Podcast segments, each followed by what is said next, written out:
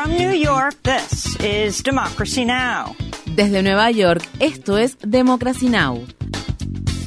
Democracy Now! es un noticiero internacional de radio y televisión que se transmite desde Estados Unidos a través de Internet en democracynow.org. Welcome to Democracy Now!, democracynow.org. Bienvenidos a Democracy Now! en español democracynow.org barra es. El informativo de Guerra y Paz con Amy Goodman.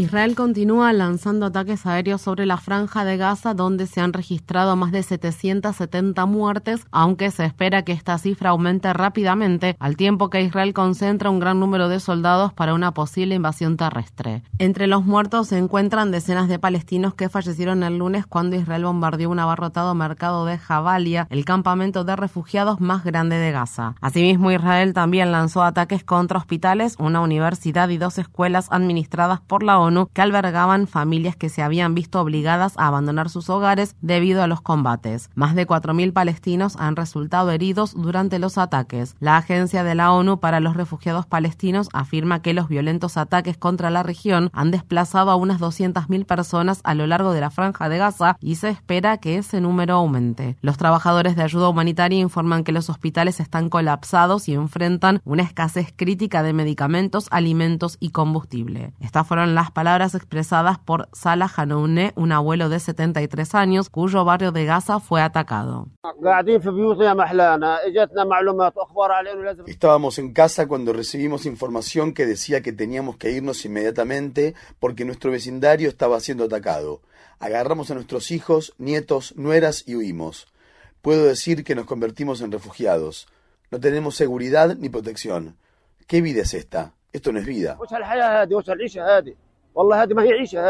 El gobierno de Israel afirma que el número de muertos por la incursión que realizó el fin de semana la organización Hamas en el sur de Israel asciende a 900. El lunes, una organización de rescate voluntario israelí dijo que había descubierto más de 100 cadáveres en el kibbutz de Be'eri, que está ubicado cerca de la frontera con Gaza. La activista por la paz canadiense israelí Vivian Silver es una de las personas que se encuentran desaparecidas tras la masacre. Silver es una mujer de 74 años que cofundó el Centro Árabe Judío para la Igualdad, el Empoderamiento y la Cooperación y es miembro del movimiento de mujeres que trabajan por la paz. Su hijo teme que los combatientes de la organización jamás la hayan tomado como rehén. El ejército israelí afirma que recuperó el control de la sección del muro de separación que los combatientes de Hamas lograron penetrar y que está colocando minas terrestres en la zona. El lunes, un ataque aéreo israelí impactó en el paso fronterizo de Rafah, ubicado en el sur de Gaza, lo que cerró temporalmente el único nexo que existe entre el enclave palestino y Egipto. Según se informa, el paso fronterizo volvió a sufrir el martes un ataque en el que dos personas resultaron heridas y que produjo un cráter que obstaculiza el flujo de personas y suministros a través de la frontera. Esto se produce después de que el ministro israelí de Defensa, Yoav Galant, se comprometió a aislar por completo la franja de Gaza y sus dos millones de habitantes del mundo exterior.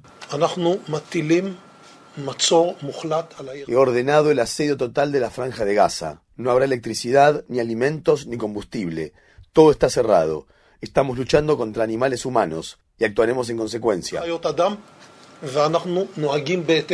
El secretario general de las Naciones Unidas, Antonio Guterres, dijo que estaba profundamente consternado por el asedio israelí a Gaza. El principal funcionario de derechos humanos de la ONU escribió en respuesta, la imposición de asedios que ponen en peligro la vida de civiles al privarlos de bienes que son esenciales para su supervivencia está prohibida por el derecho internacional humanitario. En el sur del Líbano, combatientes armados de la organización Hezbollah dispararon el lunes varios misiles contra posiciones militares israelíes después de que bombardeos israelíes mataran a al menos tres de sus combatientes. Un subcomandante israelí murió durante los combates transfronterizos que se produjeron un día después de que se llevara a cabo un intercambio de disparos similar en el que no hubo bajas. Los combates han despertado el temor a que la guerra se extienda a todo Medio Oriente. El domingo, un alto funcionario de Hezbollah expresó su apoyo a los combatientes palestinos que atacaron Israel. El país está con ustedes, nuestros corazones, nuestras mentes, nuestras almas, nuestra historia, nuestras armas y nuestros cohetes. Todo lo que tenemos es de ustedes.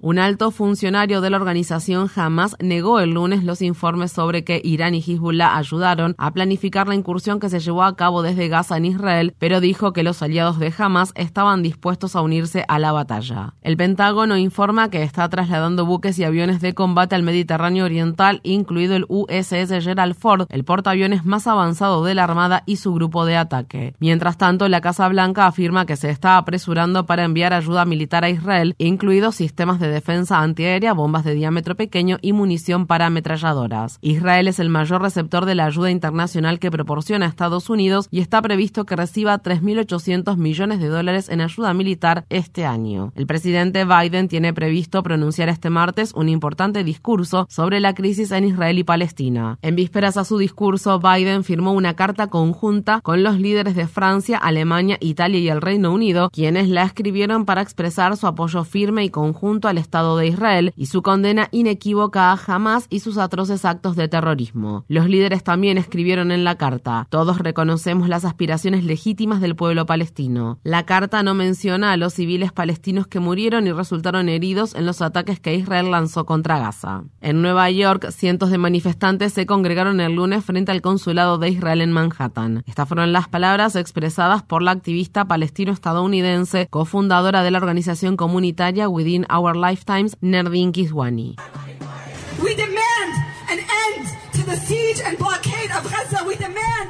Exigimos el fin del asedio y el bloqueo de Gaza. Exigimos el fin de la ocupación. Exigimos el fin de la colonización de Palestina y de todas las tierras árabes, incluidas las tierras sirias como los altos del Golán y las granjas del Jebá del Líbano, que también están ocupadas por Israel.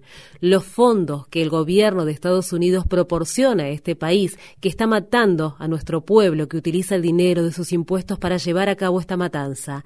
Tres mil millones de dólares al año equivalen a 10 millones de dólares por día, y esto es solo para el ejército, no es para el Estado israelí únicamente. En Afganistán, los funcionarios talibanes afirman que se han registrado unas 3.000 muertes tras el devastador terremoto de 6,3 grados de magnitud que el sábado arrasó la provincia occidental de Herat. El terremoto y sus réplicas dejaron varias localidades en ruinas, donde las familias de las cientos de personas que siguen desaparecidas han pasado las noches durmiendo entre los escombros con la esperanza de encontrar a sus seres queridos mientras buscan entre las ruinas con palas. Se están utilizando excavadoras para despejar el terreno y poder así cavar largas filas de tumbas. Estas fueron las palabras expresadas por dos de los supervivientes. No hacemos Mis dos nietos están muertos, están enterrados allí. He perdido toda mi vida. Todo está bajo los escombros. Queremos que el gobierno y otras agencias de ayuda humanitaria nos presten atención, que nos proporcionen refugio y comida para que el frío no nos mate. Ustedes pueden ver la situación en la que estamos. Ellos deberían enfocar su atención en todos los afectados. Afganistán ya enfrentaba una crisis humanitaria en ascenso que fue agravada por las sanciones que Estados Unidos impuso contra los talibanes, lo que ha restringido el acceso a alimentos y otros recursos a al menos 15 millones de personas. Las Naciones Unidas están asignando fondos para enviar ayuda, mientras que Pakistán, Irán y China se han comprometido a enviar alimentos, medicamentos, tiendas de campaña y más fondos. Asimismo, Irán y Pakistán también se han ofrecido a enviar equipos de rescate. En Guatemala, la policía antidisturbios se enfrentó el lunes a los manifestantes al tiempo que se intensifican las protestas en todo el país para exigir la dimisión de la fiscal general y los fiscales de Guatemala, quienes han lanzado crecientes ataques legales contra el presidente electo Bernardo Arevalo y su partido progresista Movimiento Semilla. La fiscal general guatemalteca Consuelo Porras y sus partidarios están acusados de intentar entorpecer el proceso democrático que resultó en la histórica victoria de Arevalo en las elecciones de agosto e impedir que asuma como presidente del país en enero de 2024. El lunes, Porras pidió al gobierno guatemalteco reprimir a los manifestantes pacíficos, ya que los líderes y simpatizantes indígenas siguen bloqueando decenas de carreteras y calles de todo el país. Por su parte, Arevalo ha denunciado el posible uso de medidas más radicales para intentar reprimir las manifestaciones, incluida la posibilidad de que los funcionarios de derecha promulguen un estado de sitio.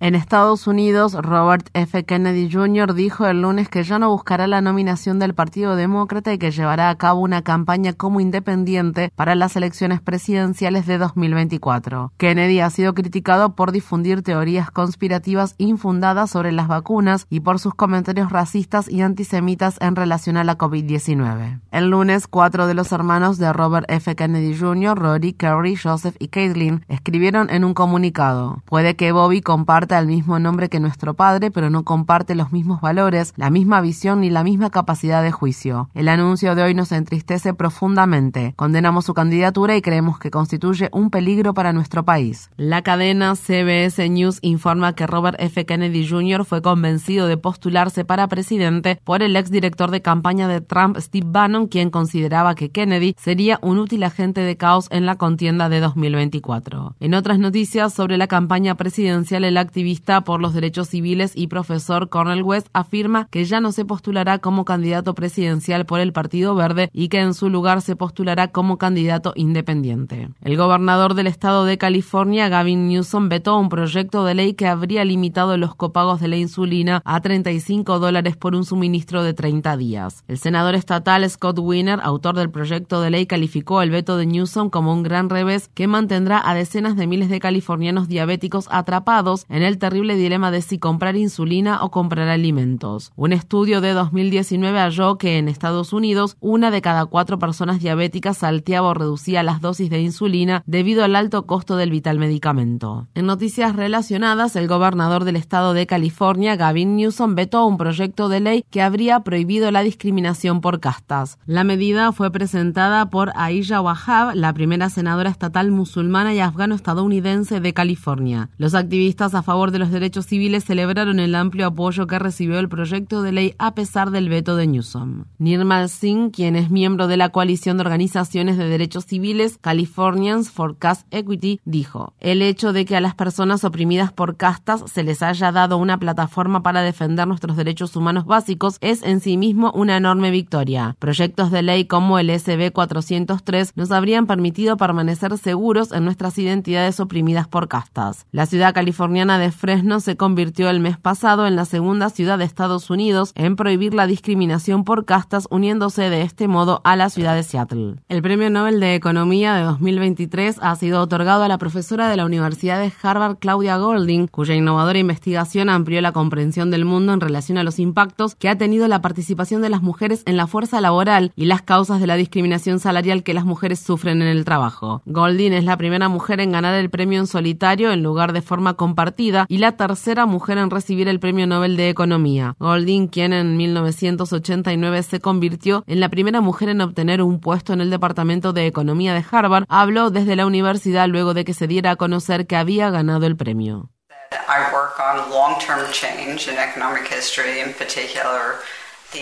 Mi trabajo se centra en los cambios que ha experimentado la historia de la economía a lo largo de los años, en particular la evolución del papel de las mujeres en este ámbito y la situación en la que nos encontramos hoy en día, y el hecho de que se han producido cambios enormes y sin embargo siguen existiendo grandes diferencias entre mujeres y hombres en términos de lo que hacen, cómo se los remunera y demás. Y la pregunta es, ¿por qué pasa esto? De eso se trata mi trabajo. And that's what the work is about.